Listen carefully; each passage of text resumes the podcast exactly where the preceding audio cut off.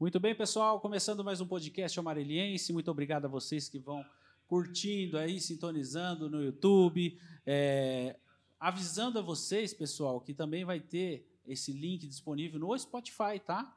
Amanhã sobe no Spotify, você pode ouvir também, você pode marcar, pode ouvir em 2x. Você que está aí, ah, não gosto de ouvir, assistir ao vivo porque eu assisto em 2x, não tem problema. Você vai assistir amanhã é, tudo tranquilo no Spotify em 2x, 3x. O Diego, por exemplo, né, Diego? Você é um cara que gosta de ouvir tudo em 2x, né? Com certeza. Tá vendo? O cara, o cara é moderninho. Essa, essa molecada hoje em dia, eu vou falar para você. Mas eu vou mandar um abraço aqui pro meu amigo Paulo Martins, do ar-condicionado.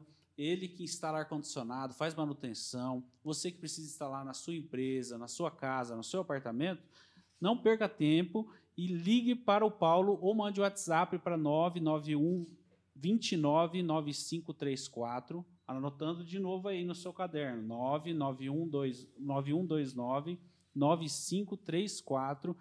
Manda mensagem para o Paulo que ele vai até você, faz aquele orçamento bacana, vai ter um preço bacana, né? Hoje, agora está ficando mais ameno o clima, mas é agora que você tem que instalar o ar-condicionado. Se esperar o verão, não tem tempo, eles não têm tempo mesmo. Então aproveita mesmo, faz aquela instalação bacana, faz aquela manutenção. Por quê? Porque o ar-condicionado sem manutenção, ele cria um custo muito mais alto de eletricidade, tá bom? Então, manda mensagem para o Paulo lá que ele está sempre pronto para te atender. Pessoal da DDC Comunicação também, uma agência que vai além da publicidade, tá? É, eles entendem e desenvolvem e resolvem o problema de marketing da sua empresa. Eles são especialistas nos clientes que eles atuam e você acha o telefone da DDC, que até hoje não tenho, através do Google, tá bom? Dá uma googada aí, DDC Comunicação, se você, meu amigo, minha amiga, tem uma empresa e quer expandir os seus negócios, certo? E a DJ Eventos, sempre trazendo inovação em Marília e região, de pequena a grande empresas, eventos corporativos com qualidade e excelência. Também com toda a estrutura de podcast que você está vendo aqui hoje, a DJ Estúdio e Eventos trazendo para Marília essa inovação. Você quer ter um podcast, você tem um sonho de ter um podcast, você acordou com vontade de ter um podcast hoje, a promoção do mês é agora. É uma promoção que você não pode perder, meu amigo, minha amiga. Neste momento, o Diego já está com o celular na mão. Se você está com o seu celular na mão, pega o WhatsApp agora, que a promoção é válida somente para quanto a gente tiver no ao vivo, tá bom? Então manda mensagem 99797 8660 99797 8660 que ele está com o celular ali. Ele está com o microfone também hoje, está chique, hein? Está falante hoje, né, Diego? O Diego está pronto para passar aquele orçamento para você, tirar aquele projeto do papel. O momento é agora, né? Agora já está tirando máscara, tirando o projeto do papel, tirando muita coisa do baú, não é verdade, minha senhora? Então, hoje eu vou bater um papo com a Cacá Cerqueira César. Olha, eu te conheço, mas não te conheço. Né? Você é famosa na cidade, o pessoal sempre comenta de você, o pessoal gosta muito de você, mas pessoalmente a gente nunca bateu um papo. Né? Verdade, né? É a primeira Atos? vez que a gente vai bater primeira um papo vez. de verdade, assim, um papo cabeça, né? Então, aproveitando já para te conhecer, quem é a Cacá hoje, é, é, trabalhando no meio aí dos escritores, da, do pessoal da arte, né? Que é um, é um pessoal que está meio largado realmente, precisa de pessoas igual você aí para dar aquele up na carreira, né, Cacá? Seja bem-vindo. Olha, obrigada. Boa noite a todos. Boa noite. É, sim, depois da pandemia, tudo que é cultura ficou, fi- ficou um mercado muito incerto, né? Sim. Por conta do isolamento. E a Cacá hoje, a Cacá Cerqueira César é, produ é produtora cultural desde 2018. A gente está aí brigando para colocar os projetos artísticos profissionalizados dentro do mercado Sim. né? E sou jornalista também, né, Atos? A gente, a gente aqui nessa vida, mas sou encantada pelo Ainda mundo cultural. Você saiu desse negócio de jornalista, só dá problema. Só dá BO essas coisas. Dá aí? BO, nossa. bastante, dá, né? dá bastante. Mas voltando lá para a cultura e para a arte, hoje eu tenho a La Museta, Arte ao Mundo. La Museta, que é Pequena Musa, né? Foi, uma, foi, foi num projeto de um, espetáculo que eu fiz junto com uma artista, a Natália Rey, e ela do palco fez uma homenagem com uma ópera da La Boheme, do Puccini, ela, ah, essa ópera para Cacá, é a Museta. E aí eu falei, agora eu vou fazer a empresa, agora eu vou fazer uma produtora cultural e vou fazer isso profissionalmente. Foi lá em Massa. 2018. Nossa, já faz, faz uns anos, já vai fazer quase cinco anos, né? É um mercado difícil, Atos. Não é fácil você ser produtor cultural. Eu imagino. Não é fácil você encontrar capital, né, investimento para esse mercado hoje no Brasil. Sim. Na Europa é mais tranquilo, né? Você vê que lá próprio, os próprios governos já fazem um investimento maior. A gente aqui no Brasil tem um cenário muito incerto e depois da pandemia ficou mais ainda para uma questão de saúde mesmo, sim, né? Sim. De saúde pública. Mas o, a, o cenário político também não é muito favorável. É, é um cenário que realmente é, não se estimula, né? Não, não cria novas novas maneiras de divulgação também de material, né? Ficou meio esquecido, né, nesses quatro anos aí. Ficou, e, e assim, não só da divulgação do material, como a profissionalização desse artista, né? É, a arte, ela fica esquecida dentro do mercado como se ela fosse um hobby. E, na verdade, não. Ela é uma maneira de você gerar emprego, de você gerar renda. Sem dúvida. E, então, eu falei, não, vou empreender sim. Eu tenho certeza que a gente consegue, graças a Deus, né? Assim, a gente está aqui em 2022 colocando 25 projetos no mercado. A arte engloba também, é, eu acredito que entra nessa pauta que você que a gente está falando. Os músicos também, eu acredito que sempre tem esse esse estigma, né, de ah, você é músico, você é escritor, você não sei o quê, mas você trabalha com o quê? Sim. Né? Mas você trabalha com o quê? Por que, que não enxerga, né, como uma arte sendo uma profissão, né? É uma coisa que tem que se quebrar também no Brasil, né? É muito complicado o cenário burocrático brasileiro para você abrir uma empresa, na verdade.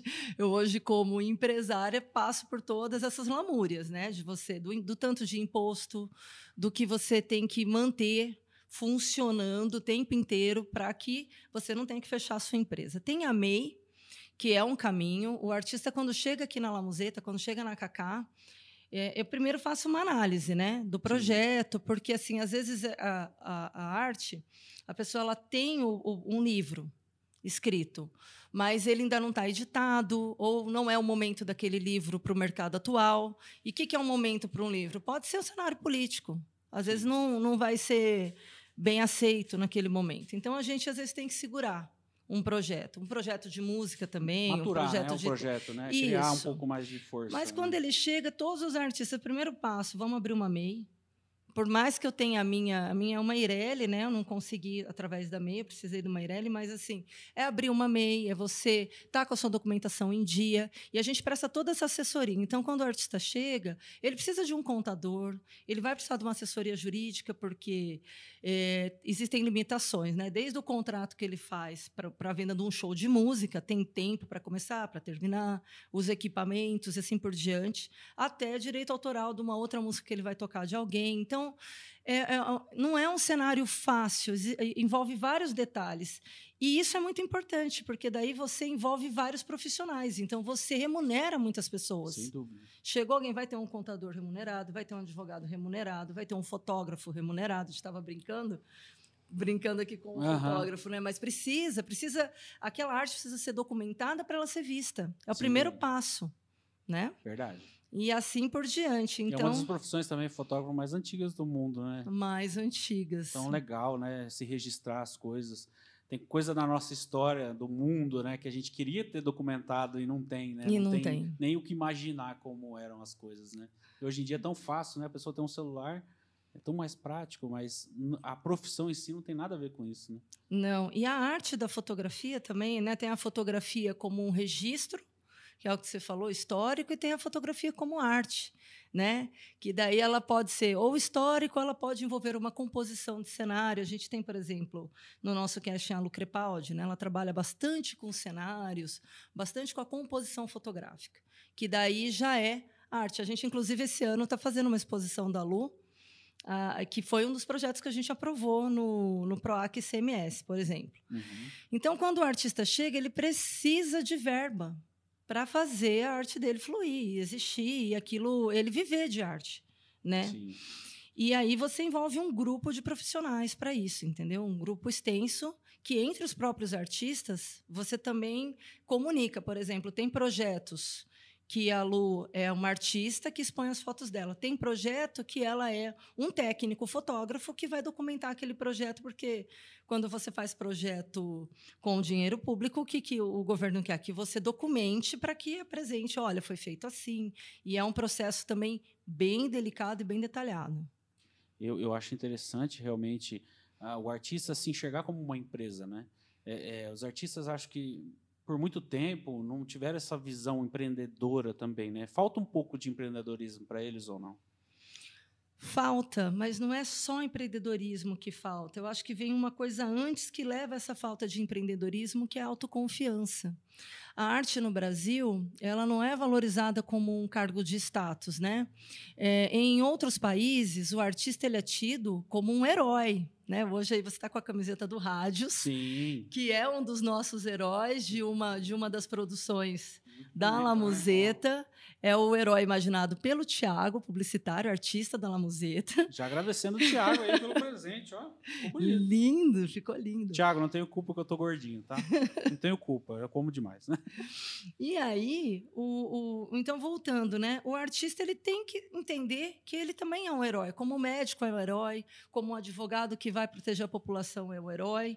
O artista ele é o herói que mantém acesa a esperança de uma nação. Né? Eu fico até arrepiada de pensar nisso. A gente está agora num cenário de guerra, de várias guerras. Né? A gente tem é, é, várias nações tem na Somália, tem lá na Ucrânia, e você vê na Somália, eles não têm tanto uma, uma, uma, exploração do mercado artístico como existe, por exemplo, na Ucrânia. Na Ucrânia, você está vendo manifestações no meio da guerra de gente tocando piano, de gente é, fazendo uma manifestação artística, né? Uhum. De alguns fotógrafos fazendo não só o registro, como também fotos de arte. Teve uma, uma manifestação, eu acho que foi da Times, que, que, que é, imprimiram uma foto de uma, de uma refugiada.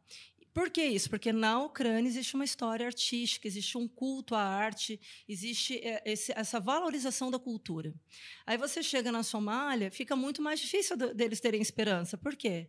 Porque não tem um culto à arte, não tem essa, essa verve, certo? E isso faz parte da história e faz parte da identidade que, que cada população tem, né? Aquela nação, eles valorizam tanto a cultura deles que eles reagiram à guerra. Sim. Uma nação que você não tem uma cultura muito bem formada, que você não valoriza tanto a arte, você não tem tanta autoestima. E aí a gente chega aqui no artista brasileiro, que é onde eu estava. Eles não entendem os heróis que eles são.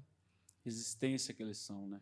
Sim, a resistência, eles são heróis da, da nossa identidade, né? Sim. Você se lembra de alguma música? Você deve ter uma música que você lembra com carinho e você identifica com a sua nação. Todo mundo tem. Ou algum, algum quadro que você vê e você fala, ah, isso aqui é do meu país. Exato. E aquilo, você veste aquilo dentro da sua identidade, da maneira de você se vestir. Por exemplo, hoje você está usando um herói marilhense, né? um herói de quadrinhos, de HQ, que é da sua cidade. E assim por diante. Então, o artista ele é um herói, e o artista brasileiro ele não empreende tanto porque ele não entende. A gente tem que fazer um trabalho na educação para que esse artista se valorize mesmo no mercado, se coloque com, com peso. O artista é um pouco do reflexo, eu acho, também do povo, né? o brasileiro ele não, não foi criado, ele foi domesticado para não valorizar a cultura, eu acho, né? Porque das suas bases mesmo não tem assim um estudo sobre algum sobre a cultura do próprio país, né? É, tem mais a, a, glorificação da cultura de outros países do que do próprio país, né? Então eu acho que o brasileiro realmente ele se coloca muito para baixo nesse momento, é, artisticamente, é, porque o artista ele, ele não é só o cantor, ele não é só o ator, ele é o pintor, ele é o cara que eh, faz o grafite na rua, é o cara que, que canta, é o cara. É, é, são várias vertentes, né? não é uma coisa só. Então eu acho que nós deveríamos valorizar mesmo a cultura brasileira de uma maneira diferente do que vem sendo feita há muitos anos. Né? É, a gente fala do atual governo, mas eu acredito que todos os governos assim nunca deram um olhar muito. Ah, vamos, vamos é, é, focar na arte, vamos, vamos, vamos cultuar o Brasil, né? porque o Brasil é um país riquíssimo de cultura. Né? Nós temos vários estados, nós somos continentais, né? É, é, acredito que valorizar isso é valorizar o país, não é? Totalmente. E, e, falando em tamanho de território, quanto maior esse território, mais é, é, diversificada a cultura, né? Você vê o tanto de sotaques que a gente tem. Sim. Às vezes você vai falar com o nordestino, você não entende tudo que ele está dizendo. Sim. E ele não vai te entender tão bem, porque você está aqui no estado de São Paulo.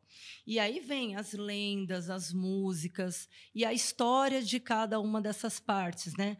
A gente, voltando a falar dessa dessa autoconfiança cultural, né? Desse domínio, ah, isso é minha cultura e cultuarei isso, vou mostrar isso ao mundo. É, o Brasil ele sofre dessa tendência porque ele é um país colonizado. Então ele tem essa essa questão histórica, né? Os países europeus eles nasceram ali, eles não foram colonizados. Então eles têm uma força muito maior para falar não, isso é minha cultura, né? Isso aqui é meu. E aí no Brasil fica, ah, isso daqui será que é brasileiro ou será que veio com o português ou será que veio com o espanhol? Como tem a influência da, da Holanda lá né, no Nordeste e assim vai. Então é, tem sim que haver uma, uma postura na educação em que se valorize, que se identifique. Olha, é, são várias influências a gente no Brasil, a gente tem muita influência da cultura africana, africana porque eles vieram, né, e se impuseram, com é uma cultura muito forte, tá até hoje, né? Você tem a capoeira, você tem o samba, você tem vários ritmos que derivam deles, a comida, também a cultura. A cultura africana acho que é maior do que a cultura portuguesa na gente já. Eu acho que já ultrapassou, Sim, né? muito, é. muito.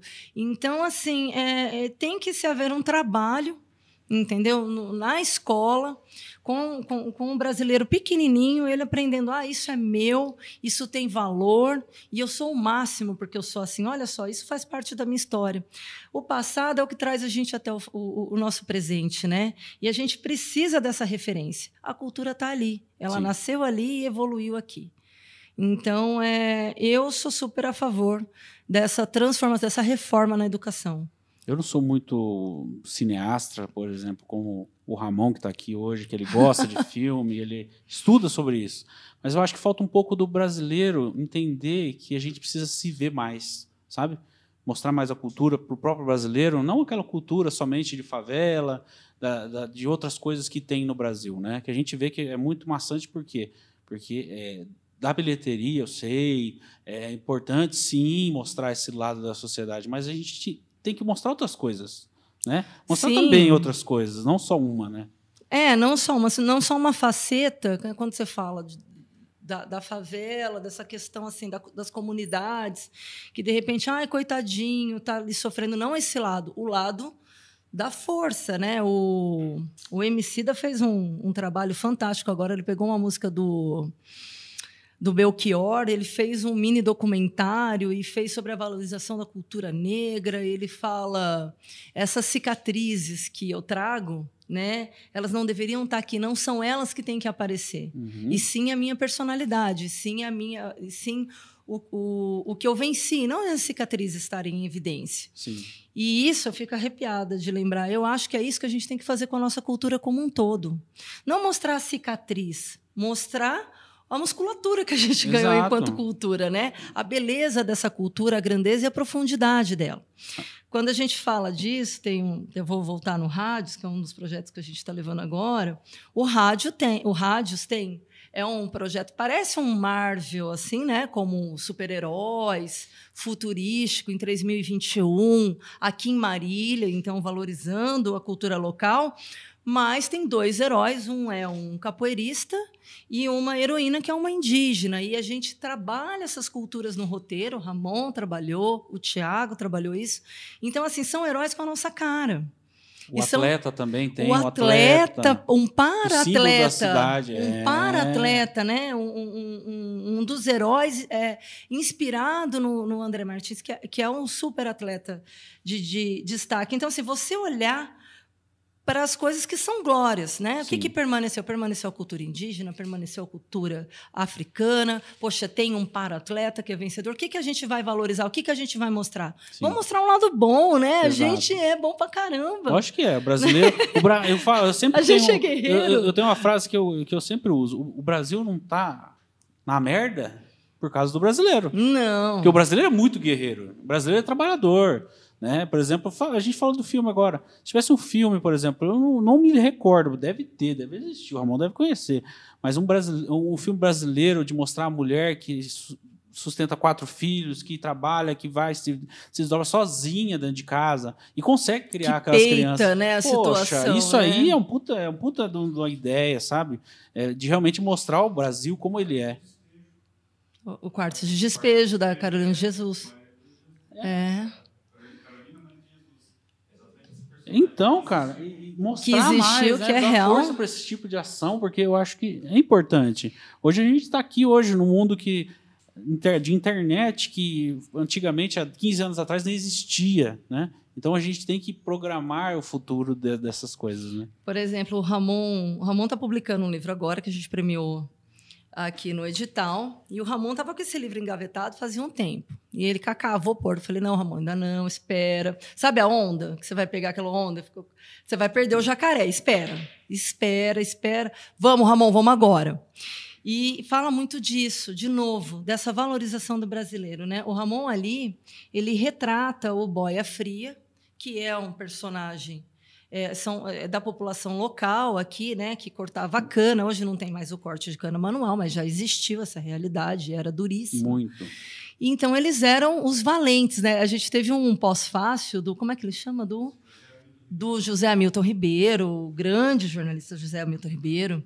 E o José Hamilton fala: Poxa, ele dá o valor do, do boia fria, porque ali, onde vai esse boia fria, o cortador de cana, vai um valente, que ninguém vê, porque a história dele passa desapercebida, né? Sim. Mas sem ele não tem usina, sem ele não tem as grandes fazendas, não, não teriam, né? E o Ramon retrata esse herói nesse livro, que é emocionante. Eu chorei muitas vezes, quis publicar muitas vezes, mas quis esperar o momento certo. Está quase saindo a publicação. E aí que eu falo do que você está dizendo, né? O Ramon bem bem retratou aqui com a Carolina de Jesus, o quarto de despejo, que é esse personagem que você também trouxe. Sim. No livro dele, é, Canavial, Os Vivos e os Mortos, ele retrata através do, do Candinho esse personagem, esse valente, né, que é o Boia Fria, entre tantos outros que passa esquecido. E a arte brasileira, o artista brasileiro é muito rico, porque o artista ele sempre retrata, normalmente ele retrata o que ele viveu, ele experienciou. Né? Porque para você saber de uma coisa, você tem que ter provado ela. Tem. Né? Diz que sabor, Sim. saber vem de sabor Sim, sim. a tal você, você conheceu a tal ponto que você degustou, que você sabe que gosto tem. E o brasileiro sabe que gosto tem, a cultura dele, o sofrimento dele, como que ele vai transpor aquilo, como que ele vai ter esperança no dia, no dia seguinte. Ele faz isso através da arte, né? O Ramon escreve. A Lu, a Lu tem um trabalho muito interessante escaneando-me, artista aqui de Marília também ela, ela fez esse trabalho através do, do ela tinha um scanner ela estava numa questão lá no corpo dela pensando ah, será que eu sou bonita? Será que não sou? Como que é que sou? Como ficaria isso? E num ato de coragem né porque essa questão do corpo feminino que a gente vê muito hoje em dia tem que ter um padrão não tem que ter. No scanner você tem que amassar como se fosse fazer um xerox e ela faz o corpo dela todo. É, é, é uma parece que é um retrato comum se você vê ele separado. Quando você monta ele inteiro, você vê o ato de empoderamento que tem ali, de falar, não, esse é meu corpo, ele é assim. Se eu deitar, ele fica assim, dobra aqui. Uma outra leitura do corpo, que daí a gente já aprofunda mais ainda, né? Porque dentro do Brasil tem muito essa questão da brasileira ser gostosa, de ter que ter um, um padrão X que vai ser aceito. O violão, né? né? O, famoso violão, violão. ah, isso é bonita, isso é gostosa, tá? E aí ela questiona isso através dessa obra de arte, sabe? Vai ter exposição esse ano disso aí. Então, é, os artistas que a gente tem, os artistas que a gente tem aqui na região são fantásticos, Sim. são questionadores e eles realmente fazem você pensar: poxa, eu tenho cultura, eu sou maravilhoso e eu tenho que valorizar na minha história. Né? Esse é o papel da arte. É, esse papel da arte é fundamental. É fundamental. É, o, o artista que não provoca, que ele não, não traz o outro lado da moeda, porque eu acho assim. é, é, tudo tem dois lados, três lados, quatro lados, não são só dois lados, né? Tem vários lados, vários pontos de vista de uma determinada, por exemplo, uma tela de um artista. Tem gente que entende aquilo lá de várias maneiras.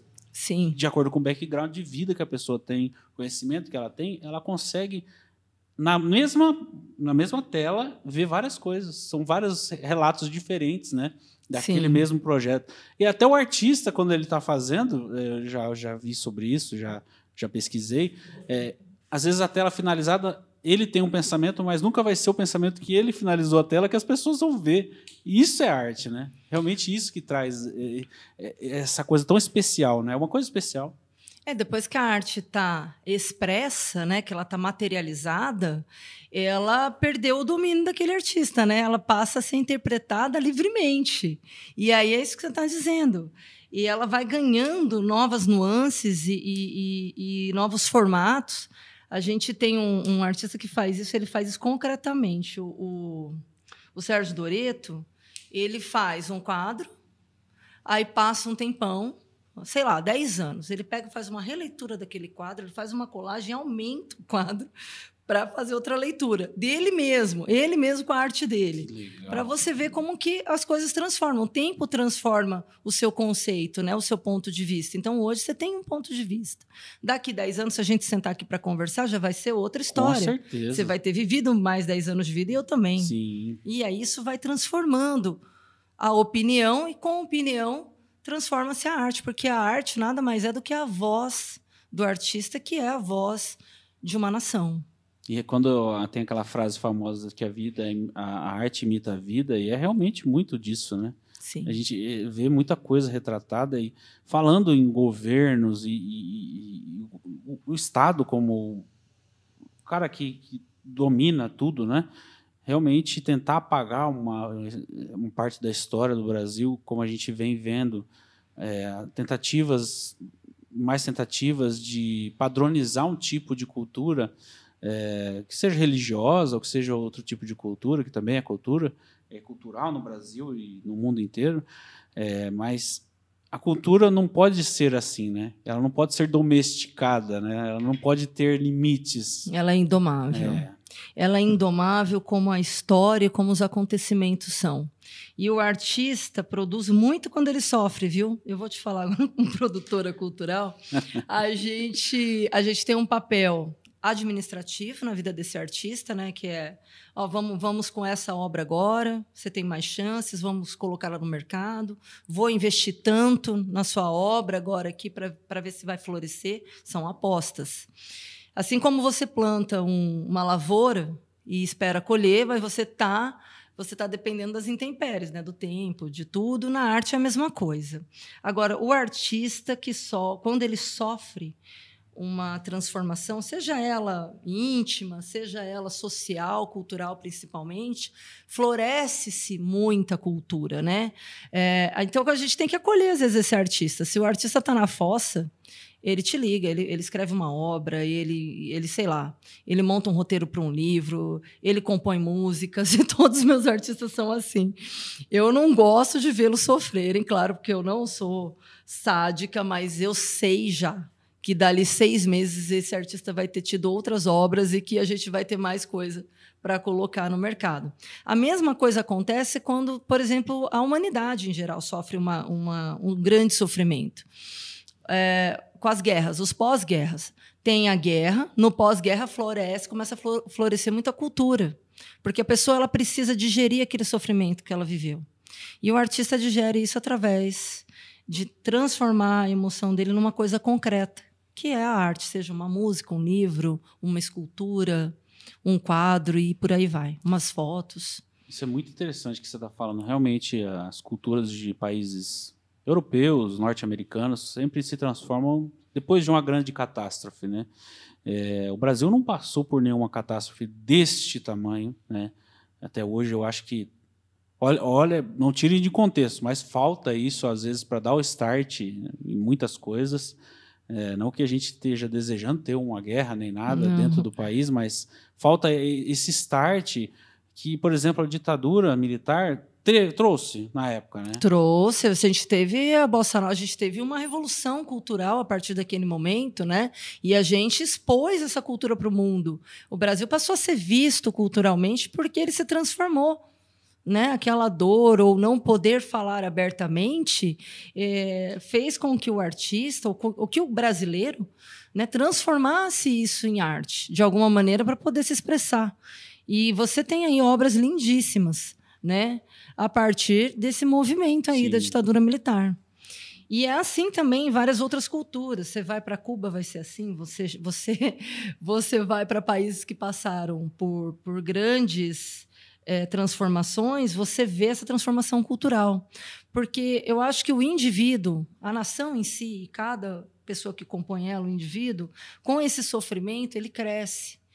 E com, com esse crescimento, ele precisa expressar mais, porque ele tem mais para dizer. Uhum. E é aí que a, que a cultura se renova sabe? Então, é muito importante a gente observar a história e a cultura. Você vai ver que elas andam juntas.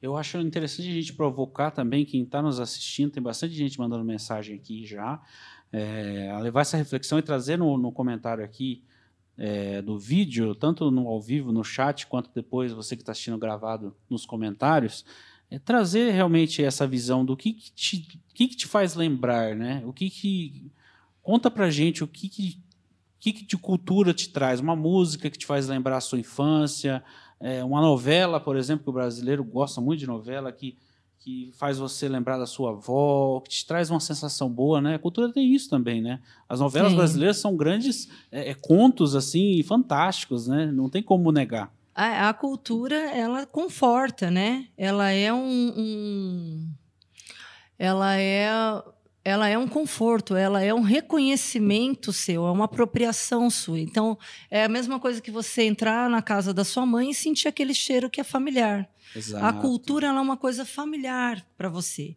Então, eu lembro, eu, eu morei fora do Brasil um tempo, e quando eu escutava um samba, fiquei três anos fora.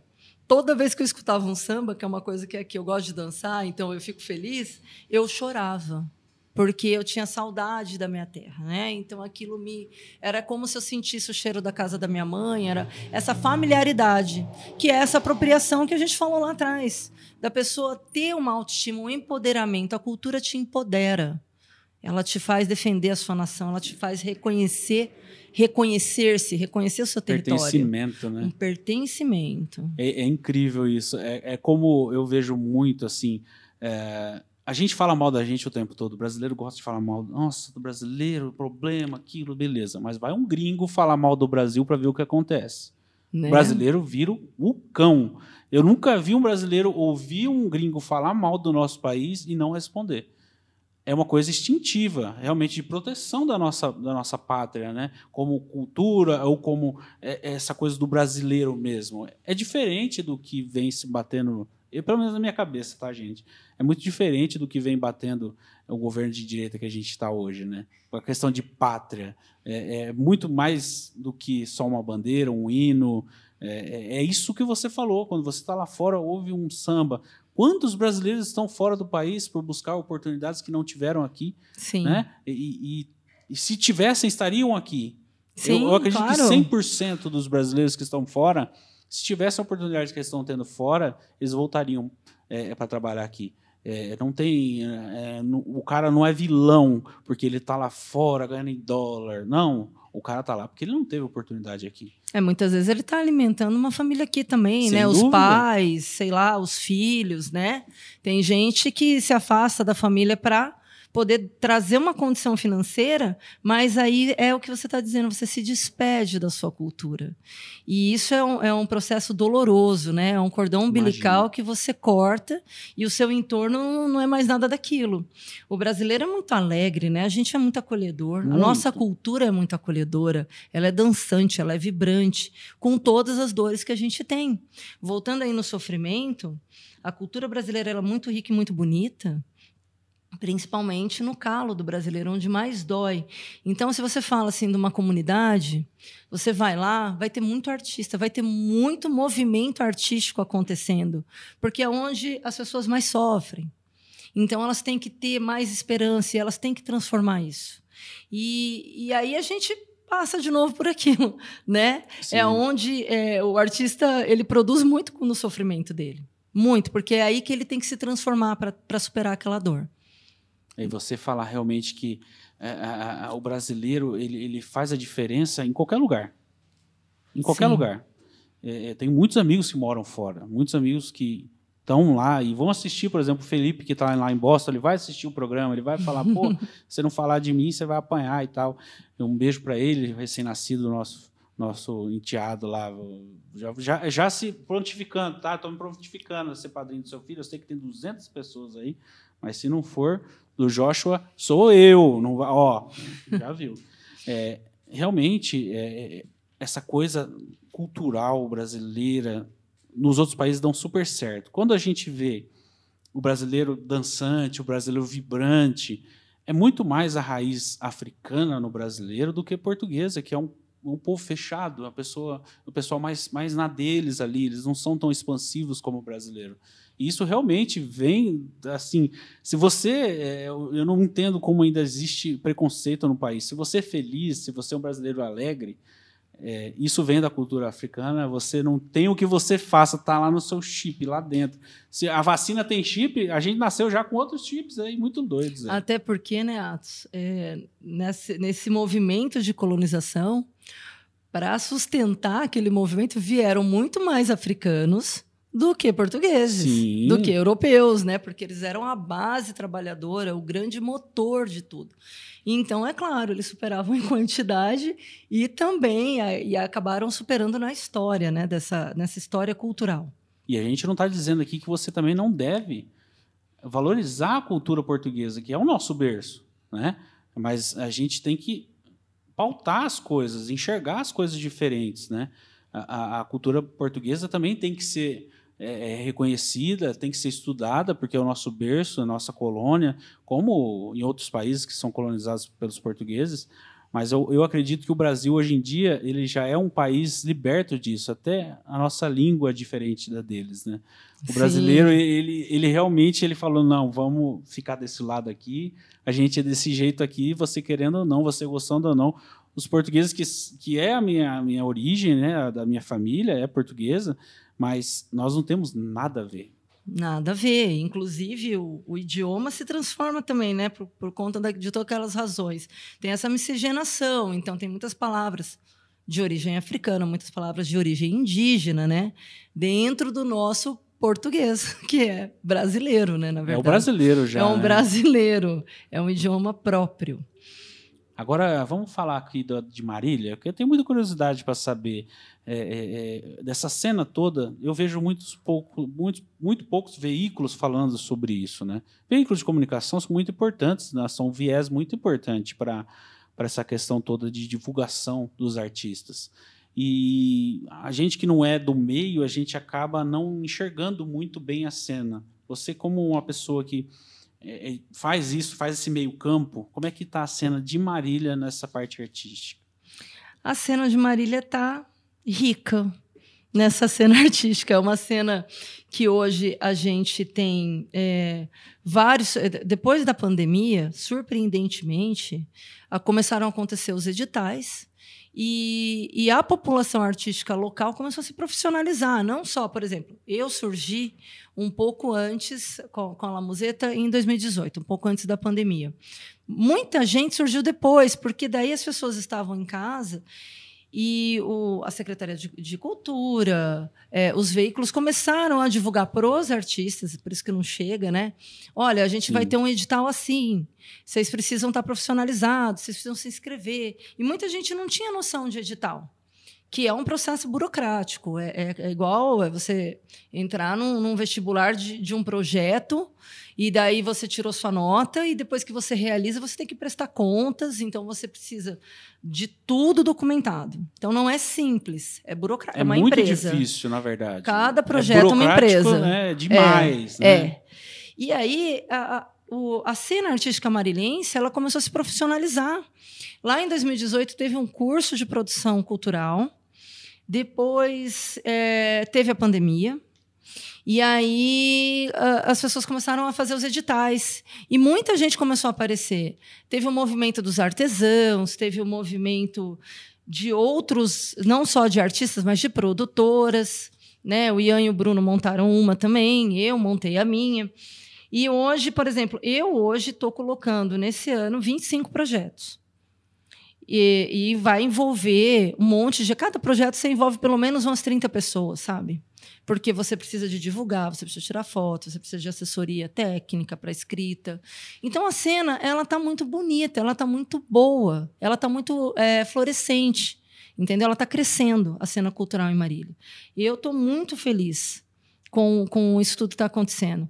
O Ramon mesmo premiou um, um, projeto aqui. É um projeto da Prefeitura de Marília. Está publicando o livro dele, aquele livro maravilhoso. E olha só para você ver, um livro, né? Que a gente ia publicar um livro. Já virou uma exposição.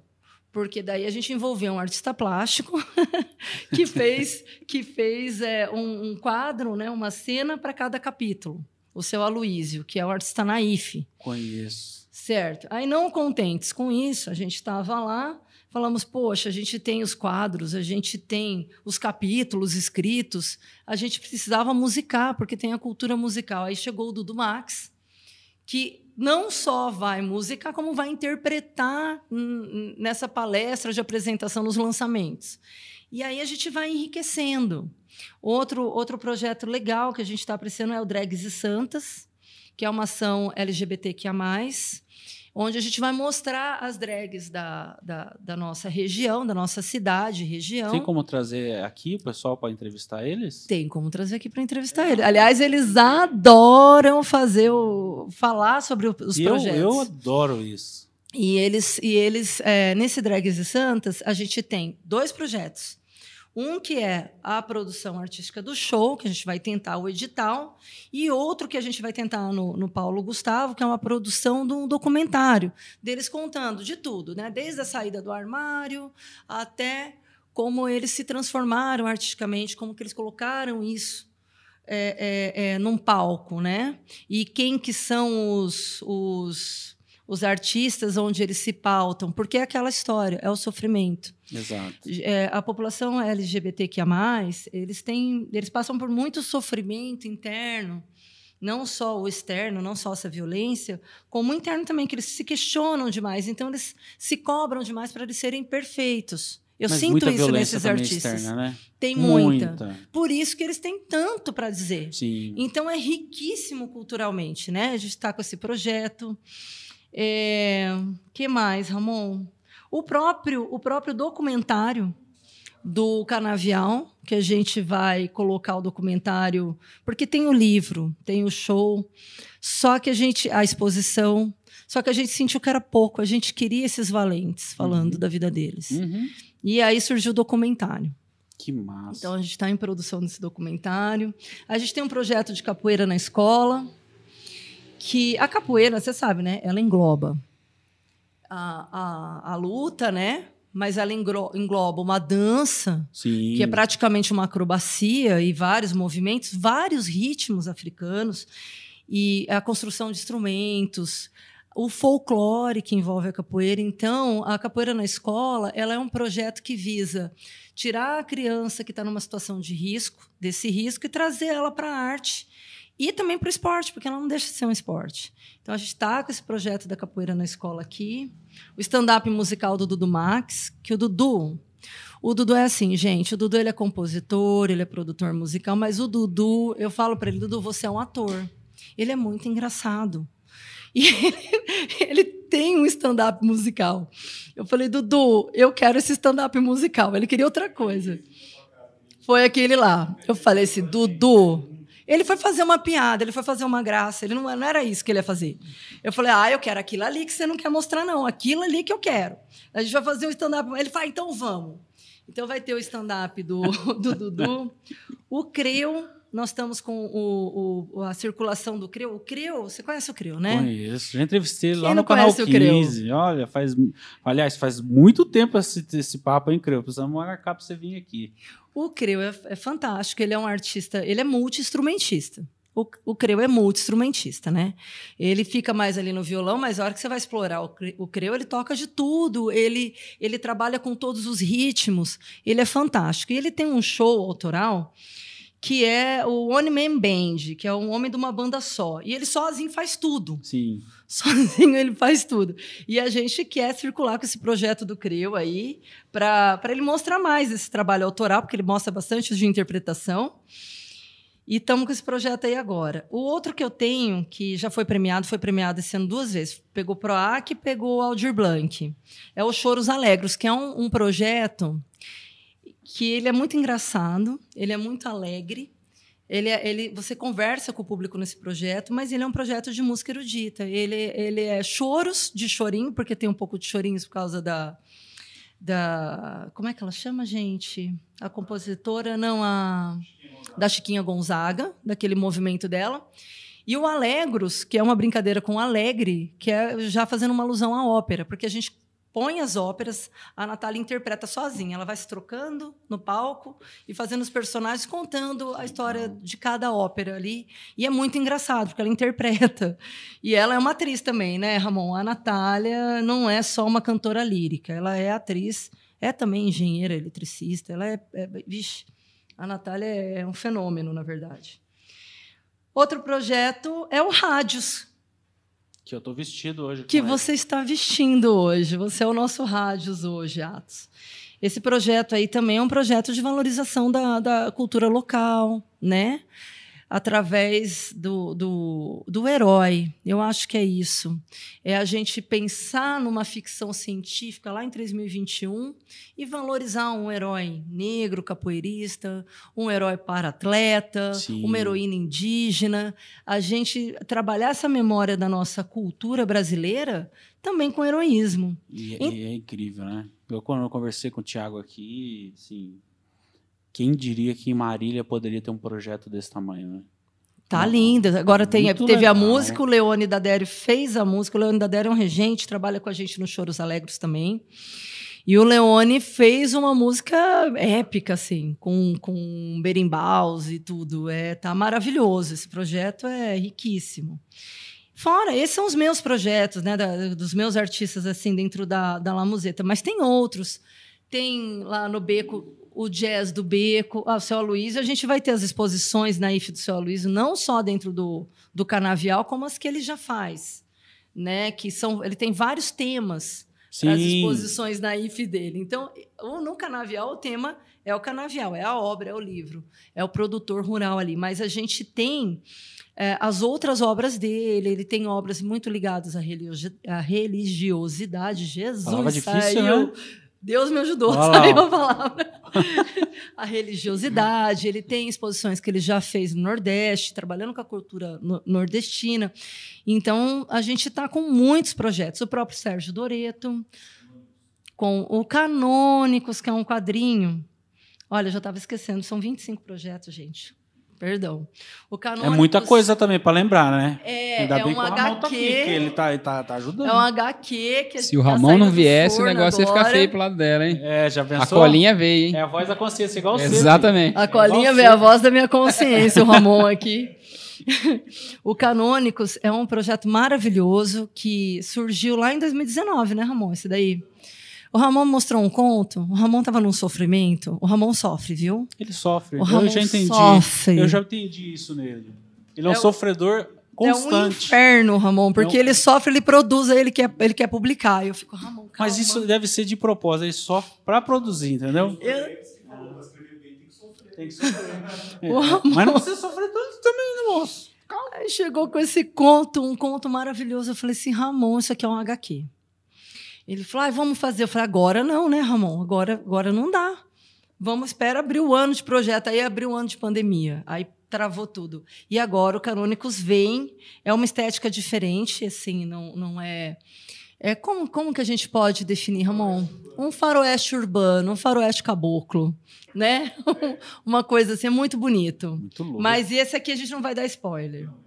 Esse não. Tem o Castas Divas, que é uma outro, um espetáculo também que envolve música clássica, jazz e grandes divas da, da música mundial. Que é uma, a gente quer fazer um empoderamento mostrando como são as mulheres valorizadas não só quando elas interpretam, quando elas compõem, mas também quando elas eram personagens femininas muito poderosas, né? Sim.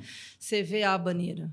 É aquela mulher, aquela cigana, né? Embora ela não seja uma compositora brasileira, não, não seja nada, não seja uma compositora mulher, mas é um homem inspirado numa mulher, nessa força feminina. Então, o projeto Castas Divas é um projeto de Rouanet que está em captação também com a gente. Vai surgir um outro de música gospel com a Manu Almeida, mas aí é Rouanet também, porque a Manu está lá em Goiás. Então a gente trabalha aqui em Marília, mas a gente trabalha no Brasil todo. Brasil todo, menino. No Brasil todo. Que loucura. É, é, é, criou também, é, é, você falando na Lei Rouanet, por exemplo, aí, é, tem que desmistificar um pouco isso aí, né? Ficou muito pesado, né? Muito batendo em cima disso aí, como se fosse uma coisa ruim para o artista. E, na verdade, é um incentivo para o artista. É tipo assim, é, é, tem gente que passa a vida inteira tentando e, às vezes não consegue, né? Sim, porque assim, a escrita de projeto é como você escrever, sei lá, um mestrado, sabe? É, exige, exige uma série de questões técnicas, exige que você seja muito claro e com arte isso às vezes é difícil, porque o artista ele ele está imbuído daquela coisa que ele criou. A hora que ele vai colocar aquilo no mercado, ele às vezes não é um profissional técnico para isso, né? Ele não é um advogado, ele não é um contador, ele não é um produtor cultural. Sim. Então, é, quando ele chega para a gente com o projeto, a gente faz, um, eu faço uma triagem e eu escolho artistas para representar e projetos para apostar, para investir. Então, às vezes a pessoa, olha, eu tenho isso aqui, mas eu não gravei o, o CD, mas está aqui, eu vou precisar de um estúdio. Então, vamos investir no estúdio, vamos gravar algumas músicas desse projeto e aí a gente lança esse projeto ou num edital de captação, porque o edital você pega o valor todo do projeto, é o governo que, que repassa para você, uhum. e você, é, esse, você um, presta contas ao governo. Tem o, o, o ICMS, que é, o, de novo, é com o governo, ele que faz a ponte, você escreve o projeto, porém você capta nas empresas. Tem empresas que vão ceder o CMS, né? Que elas podem ceder aquele valor X. Aquele, é. Então, em vez dele pagar para o governo, aquela empresa, ela fala: não, eu vou investir num projeto cultural que tem a ver com a minha identidade. Uhum. E aí eu vou. É, eu me divulgo, contribuo para a cultura, ajuda a movimentar esse mercado, que é um mercado grande. Quando eu vou fazer uma exposição, vamos brincar assim, que eu vou vender a exposição da Luciana Crepaldi para a Dove. A Dove talvez tivesse interesse, porque fala muito ali sobre o corpo, né? uma conversa com o corpo, uma conversa diferente, sem colocar um padrão X.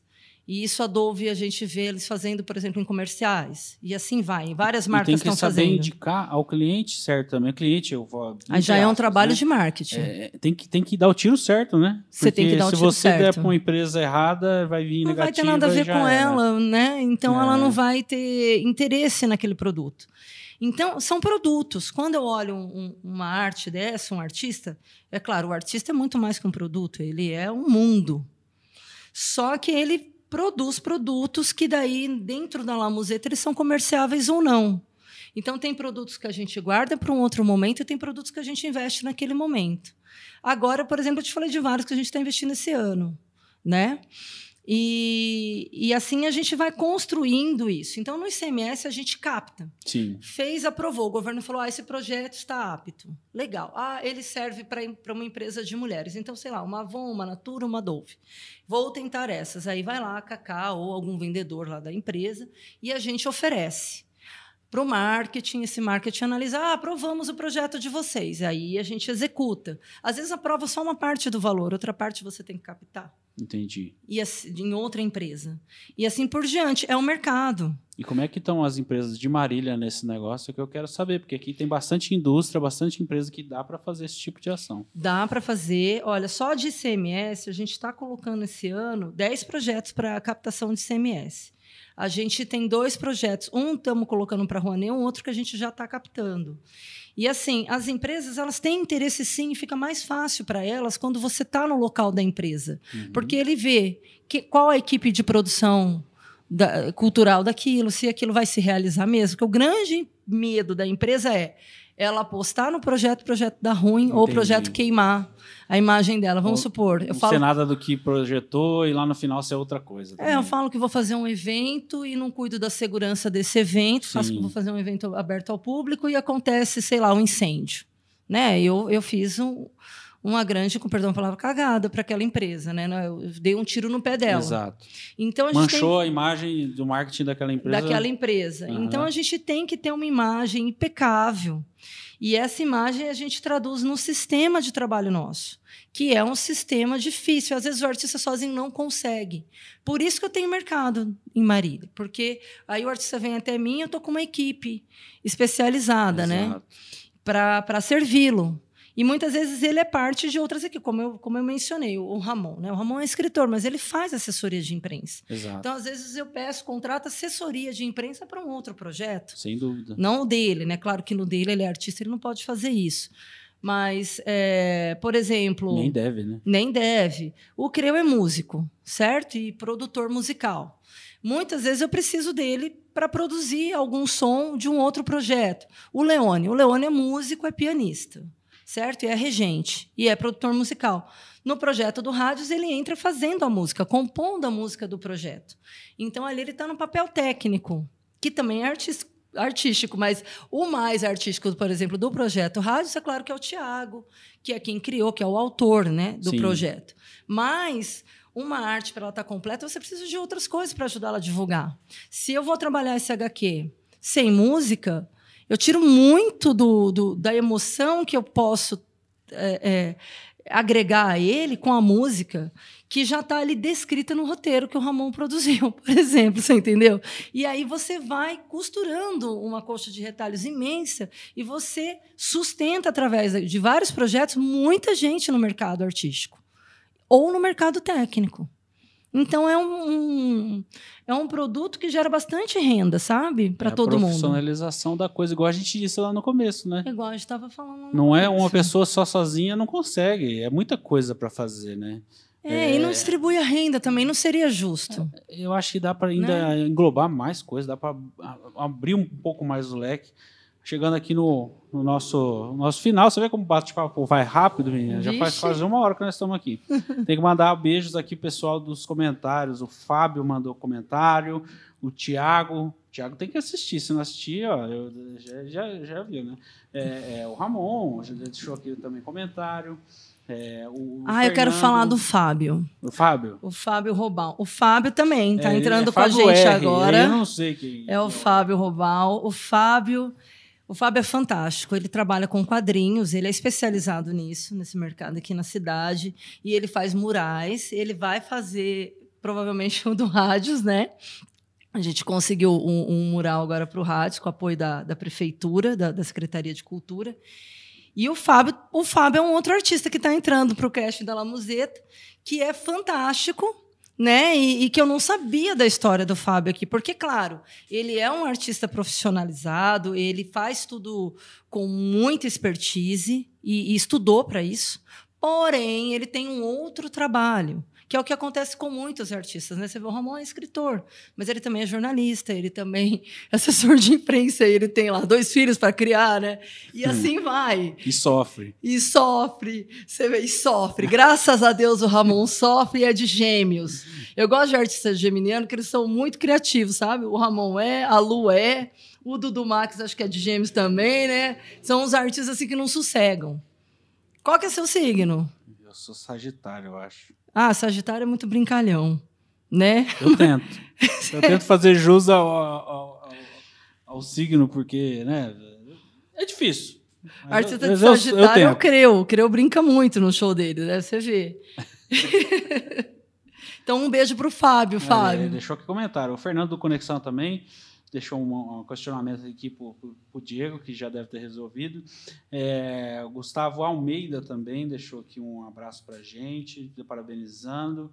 É, Gustavo Almeida é, é capoeirista, viu? Capoeirista, capoeirista massa. massa. E o nome dele de capoeira é Conde, porque você sabe que todo capoeirista, eles têm um codinome, né? Que eles é ganham que é? no batizado deles. Ah, é? é? É, não é o nome, é um apelido que eles têm dentro da capoeira. E o Conde, que é o Gustavo Almeida, teve um trabalho bem expressivo lá em Goiás. Ele é de Marília, se formou capoeirista aqui e foi para lá fazer um trabalho social desse, de resgate. Então, ele é o nosso capoeirista do Capoeira na Escola e é nele que é inspirado o mestre do Rádios. Ai, que. Olha, vocês estão demais da conta, viu? Nós estamos. Fofura Canina também mandou uma mensagem aqui. Teve um cara que mandou mensagem aqui agora, que eu vou ler, mas ele já tinha mandado antes. Quando ele ficou sabendo que você vinha, ele falou: Ah, você precisa mandar um beijo para ela muito especial, que é o Paulo Campos, PJ Campos, meu, meu, meu querido amigo, né? É o cara lá que, quando eu comecei na TV, me deu vários toques. É um cara muito especial para mim. É o chegado. É o Paulo, chegado. obrigada, Paulo. Um beijo para você. E, e, ele falou: se você não falar, eu, eu ia apanhar hoje. eu ia apanhar.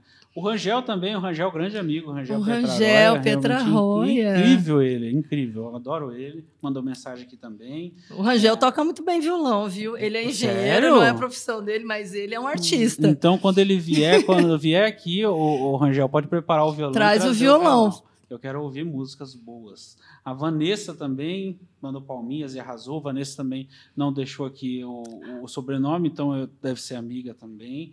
É, e o, o, Fábio também continua aqui depois mandando beijos e abraços. Pessoal muito feliz com a sua presença aqui hoje, né? Obrigada. Eu que estou feliz, feliz isso, com a audiência isso é deles. É muito importante isso, né? Para você que, que é o tipo uma empresária desse povo todo, assim, deve ser muito louco, né? É muita gente, né? É, é, e você vai conhecendo também, né? Você, você gosta da cena, é jornalista, jornalista é curioso e, é. e deve ser uma loucura, né? É uma loucura, mas é um prazer, porque assim, é, você está em contato com o artista, você está em contato com uma pessoa que é muito intensa, né? E esses, e esses artistas, eles trazem toda essa intensidade para o dia a dia, para o meu dia a dia, para o meu trabalho. Então, eles, eles me glorificam com isso, sabe? Para mim é uma honra trabalhar com arte. Quem mandou mensagem aqui também, mas mandou no privado, foi o Joey Arruda, meu amigo.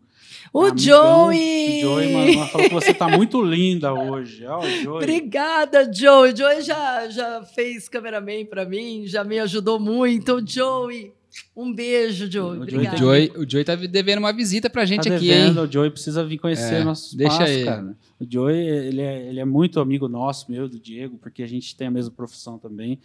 É muito massa. O Joey, Joey tá sempre acompanhando. O Joey é demais. E tem gente me cornetando que eu tô com a unha pintada, eu tô mesmo, gente, com a unha que pintada. O que aconteceu, ah, a, minha, a, minha, filha, né? Minha filha de 5 anos. Você tá com a manicure em casa? É, ela se descobriu e ela falou assim: ah. É, agora eu vou pintar. A Laura tá assim, eu vou pintar uma unha de rosa, beleza. Aí ontem no mercado, a, a Thalita, minha esposa, falou: eu vou comprar esse negócio brilhoso. Aí a Laura começou a falar assim: ah, papai, homem não pode passar esmalte. Para que ela vai falar isso para mim, né? Nossa. Aí na hora, eu falei: então tá bom, então o papai vai passar. Ela tá revoltada comigo até hoje o papai não pode passar. Eu, eu sou terrível. não, deixa, não mexe com o papai, que o papai tá quieto. Olha, chegou mais um comentário aqui em cima da hora da Elisa. Elisa mandando boa noite pra gente. Um beijo para você, Elisa. É, o pessoal tá inscrito aí, já deixa o like, que tem mais gente assistindo do que like. Vocês vão apanhar, viu? Vocês vão apanhar, vocês sabem como é que é. Cacá, a gente falou muito da sua empresa, mas agora no finalzinho quero conhecer a Cacá, a mulher, é, é, a mãe lá dos meninos, lá, tudo. Como é que tá sendo a vida pessoal sua? Tá tranquila? Cara, é assim, eu tenho dois filhos, né? O Matheus de 11 anos, Má, um beijo, a Luna, que é a fofura canina.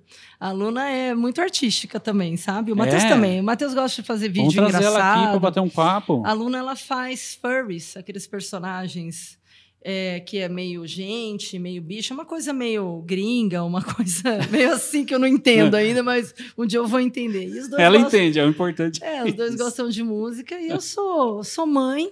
Na verdade, né, a Cacá, mulher, ela é mãe, solo. Assim, meus filhos moram comigo, né, eles têm os pais deles, tal, mas que ajudam, mas Sim as crianças moram comigo. E aquela rotina, né? De ser mãe, de ser dona de casa, de ser empresária. Estou tentando malhar agora, porque eu fiz 42 anos essa semana.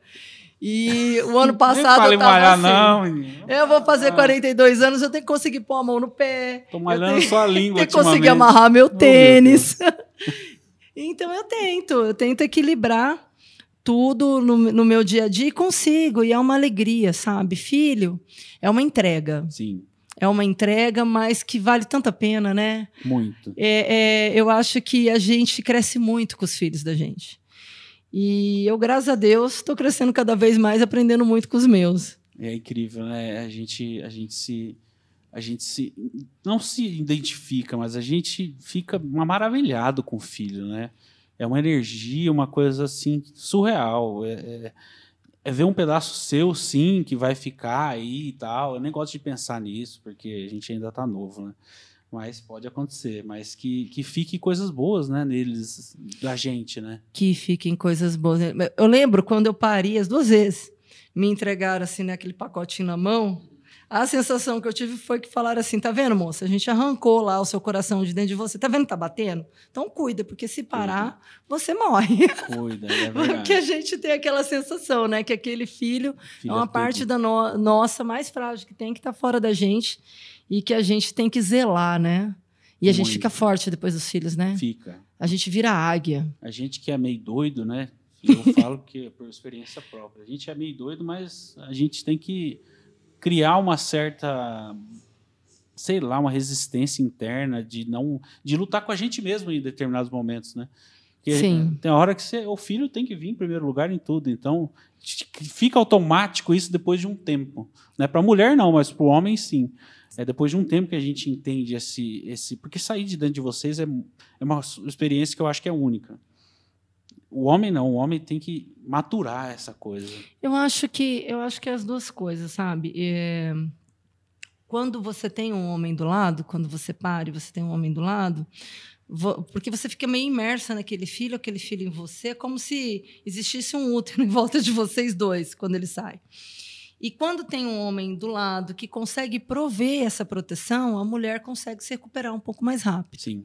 Eu tive duas experiências, né? Uma de estar casada quando o filho nasceu e de depois divorciar. E outra de não estar casada quando o filho nasceu e de ter que superar. Diferente uma da outra. É completamente diferente. Então, eu acho importante falar disso, porque o homem às vezes pensa: ah, eu não tenho um grande papel nesse momento. Tem sim. sim. Tem um papel protetor Tem, sim. essencial. E, e, que você execute esse papel grandemente, como você deve estar tá fazendo. tentando. A gente vai tentando. O Diego, então, pelo amor de Deus, ele está tentando Ramon até também hoje. é pai, o Diego também é pai. O Diego é pai. Sim, dois filhões. Dois moleques lá Aí. também. É, um palmeirense, outro São Paulino, tudo Vixe. certo. Né? os dois flamenguistas. Dois flamenguistas, dois olha flamenguistas, que loucura. Uau. O pai é palmeirense e os dois filhos flamenguistas. Que moral tem esse pai dentro de casa? Nenhum. Não, rapaz, já pensou? Nenhum. Ramon é São Paulino, né? Entendeu? É o contrário. Um é corintiano, os dois filhos palmeirenses. O que está acontecendo com esse mundo, gente? Nem o, nem o time do, dos filhos vocês estão conseguindo, gente. Minha filha também não vai ser São Paulina, eu tô sabendo. Ah, meu Deus do céu. Mas tá, tá tudo certo. Ela tá seja o que certo. ela quiser. Tá tudo certo. Olha, eu quero agradecer muito a sua presença. Fiquei muito feliz de conhecer você desse jeito. Eu acho que é, o pessoal que assistiu hoje teve um banho de cultura, assim, uma imersão que falta muito, tá? Aí vai o puxão de orelha para as outras mídias aí da cidade, dê oportunidade, gente. Mostra o pessoal, não custa nada. É uma coisa que, que, que, que tá faltando, né? Tá faltando também desprender um pouco do dinheiro, que tudo é dinheiro, que tem que ter Quanto dinheiro. mais apoio, melhor, é né? assim, Para a né? cultura. É, vamos valorizar a autoestima nossa, gente. A nossa autoestima cultural. Por favor, apoie a cultura. É isso. E tem site, como é que é para o pessoal conhecer mais o trabalho? Temos o site, é o www.lamuseta, com dois T's e S no meio, .com.br. E tem o Instagram, arroba lamuseta, underline, arte. E tem o da Kaká, arroba kkcaka, Cerqueira César.